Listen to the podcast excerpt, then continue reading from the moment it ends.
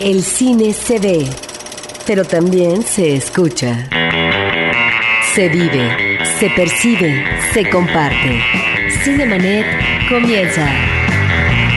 Carlos del Río y Roberto Ortiz en cabina.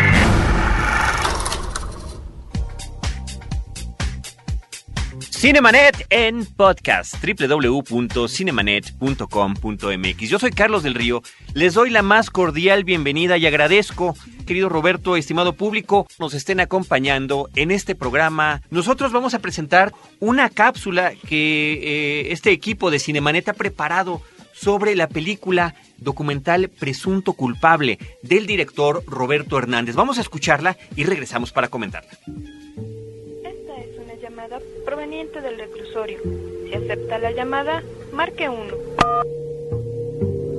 ¿Qué es lo que está pasando con la justicia en México? Presunto culpable. Un joven apresado por una patrulla policíaca es consignado al Ministerio Público y sometido a un juicio plagado de inconsistencias que lo condenó a 20 años de prisión por un crimen que no cometió. Las pruebas a su favor saltaban a la vista. Se constató que no había disparado ninguna pistola al momento del homicidio, que en las primeras declaraciones el acusador no mencionó su nombre y que al perpetrarse el crimen, el sospechoso trabajaba en un puesto ambulante a 40 minutos de caminata del lugar de los hechos. O sea, yo no sabía nada. A mí me agarran, me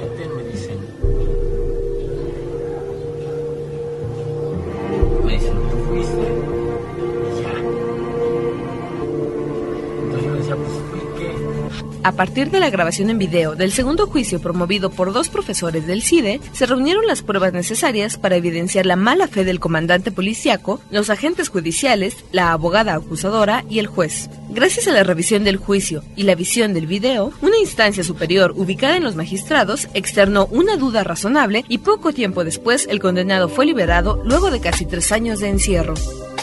Ganadora del premio al mejor documental mexicano en el pasado Festival Internacional de Cine de Morelia, Presunto Culpable es una fuerza fehaciente del horror que día a día imponen los cuerpos policíacos, el Ministerio Público y los jueces, supuestos guardianes del orden, la vigilancia y la aplicación oportuna de la justicia.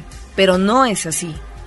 Documental demuestra que la incultura, el contubernio, la corrupción y la impunidad institucional son el pan nuestro de cada día en los apresamientos, enjuiciamientos y condenas padecidas por miles de mexicanos, los cuales, a diferencia de José Antonio Zúñiga, Toño en presunto culpable, no tuvieron la suerte de ser apoyados por gente que enfrentó y puso en la picota a un sistema perverso que se enseñorea cotidianamente, afectando las mínimas garantías de los derechos humanos. ¿Cómo es que la policía puede inventarse pruebas, desconocer pruebas, borrar pruebas. La Procuraduría ya ganó. Desde que presentó su acusación, el juicio es irrelevante. A la luz de la revisión de juicios injustos que permitieron recientemente liberar a varios indígenas después de más de 10 años de encierro por los acontecimientos de Acteal, o de una indígena oaxaqueña apresada porque supuestamente secuestró a agentes de la AFI, presunto culpable se convierte en un testimonio vivo y de urgente exhibición pública, ya que patentiza que este país no vive el mejor de los mundos posibles en el terreno de la impartición de justicia.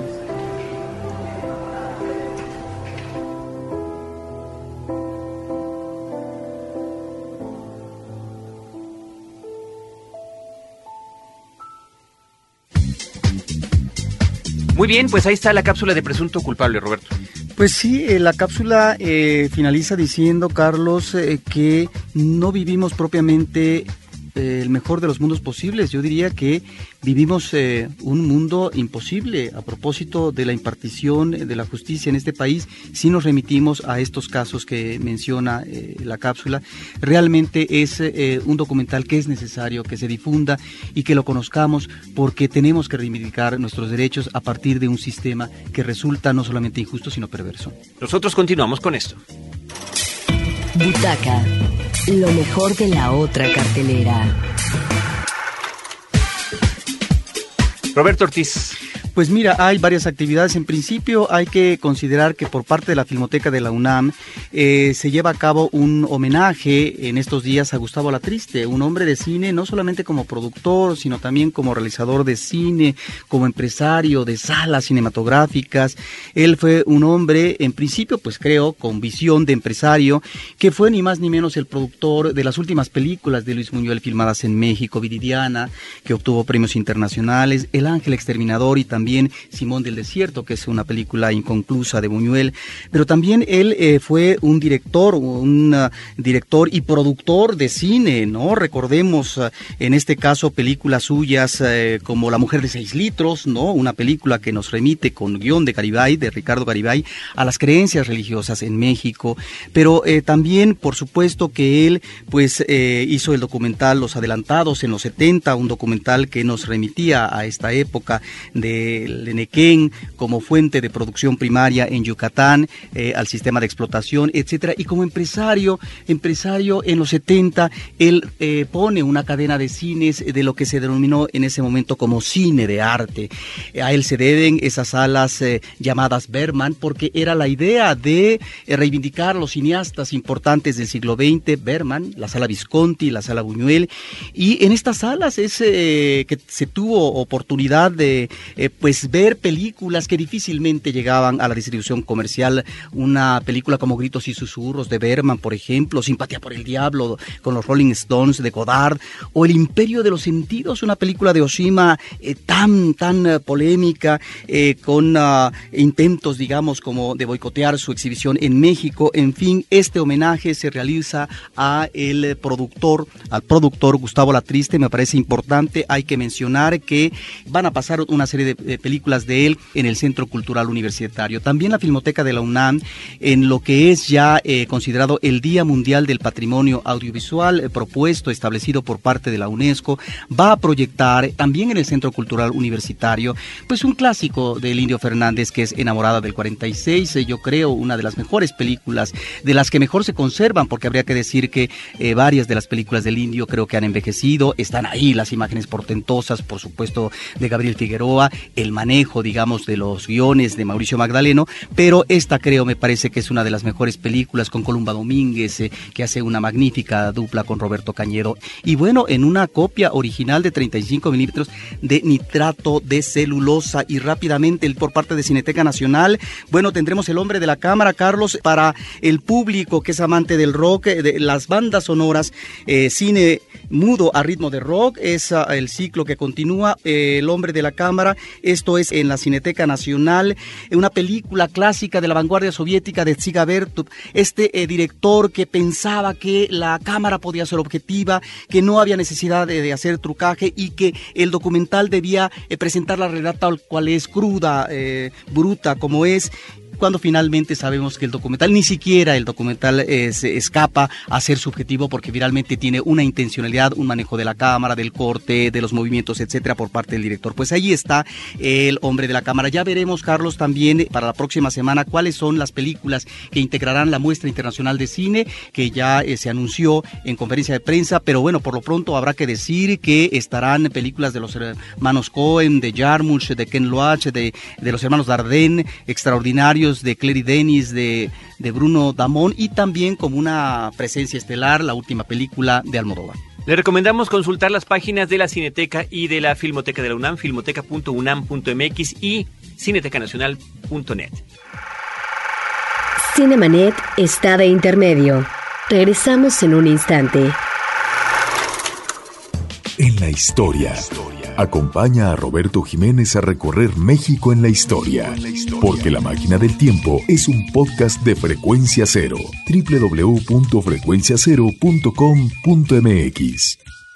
Si eres de los que disfruta el vino pero no quieres preocuparte por sus complejidades, no te pierdas a Juan Sotres en Vino para Principiantes, el podcast de Frecuencia Cero. www.vinoparaprincipiantes.com Porque todo lo demás es solo comentario. Ahora, diseñar y hospedar su página web será cosa de niños. En tan solo cinco pasos, hágalo usted mismo sin ser un experto en Internet. Ingrese a suempresa.com y active ahora mismo su plan. Suempresa.com, líder de web hosting en México. Cinemanet. En cabina. La entrevista en Cinemanet. Pues esta mañana nos da gusto recibir a Miquel García Bilbao. Él es productor y participa en este pro- proyecto interesantísimo del cine viajero. Ahorita que estamos hablando de la falta de justicia, de la inequidad, de la desigualdad. Bueno, el proyecto Cine Viajero, eh, cuéntanos tú, eh, tiene la intención de llevar el cine a comunidades que no lo conocen. Así es, eh, Fundación Expresa eh, trabajamos por ayudar a personas en desventaja y en algún momento en las pláticas estamos ahora en varios proyectos que estamos llevando al estado de Veracruz y nos enteramos que hay una estadística que dice que el 20% de la población no ha visto cine en pantalla grande.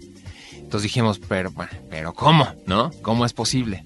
20% de los mexicanos. 20% de los mexicanos. Es una estadística. No, yo no la hice ni sé si sea veraz, pero bueno, partiendo de ahí, decidimos comprar tres pantallas gigantes, son de 12 metros por 8, que son inflables, y con unos proyectores de 10.000 lancilúmines, y nos lanzamos a todas las comunidades. Vamos a visitar 150 comunidades en el estado de Veracruz. En este momento tenemos armadas dos caravanas de las tres que se planearon en un principio y una va de las dos salen del centro, una va hacia el norte, otra va hacia el sur y todas las noches estamos visitando una comunidad.